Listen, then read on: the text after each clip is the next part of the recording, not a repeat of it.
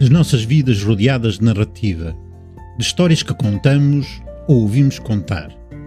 Vivemos imersos no sonho, na imaginação, nos nossos monólogos interiores, recontando e reavaliando as nossas ações passadas, tentando antecipar o futuro. E nós no cruzamento entre várias histórias. Como diria Tyron no último episódio da série Game of Thrones, não há nada no mundo mais poderoso do que uma boa história. Nada pode detê-la. Nenhum inimigo pode derrotá-la. O que une as pessoas? Exércitos? Bandeiras? Não. São histórias. A narrativa que uma criança parece descobrir antes dos 3 anos de idade é determinante para a nossa organização mental da realidade.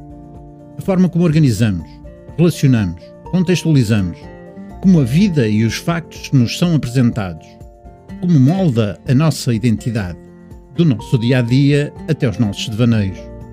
A narrativa a constituir-se como a única forma de conhecimento.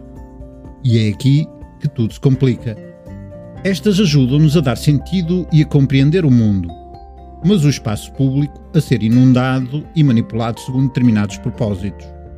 Quando os factos deixam de ser importantes e apenas a narrativa importa, então estamos perante um problema. Aí substituímos a realidade por uma ideologia.